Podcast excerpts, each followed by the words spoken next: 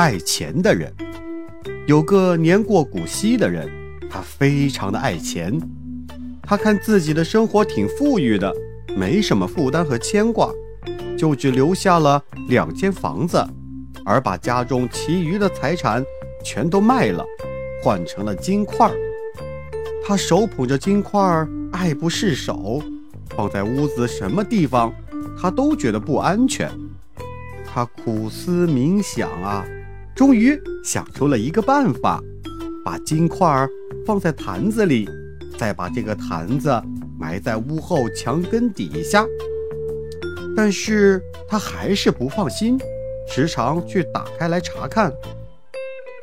一个附近的农夫细心地发现了他的行踪，猜到了真情，趁他离开的时候，把金子偷偷地给挖走了。过了几天，那个爱钱的人再来挖土，准备看看那些金块的时候。发现金块不见了，只剩下一个空坛子。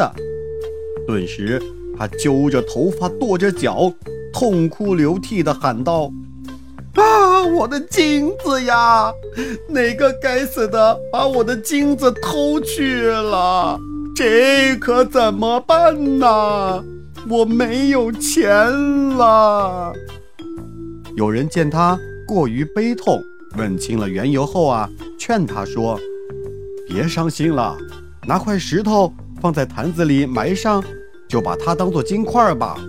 因为你有金子的时候也没有动用过嘛。”小朋友，对于吝啬的守财奴，有钱也等于没钱，因为有钱他们也舍不得用，和没钱没什么区别。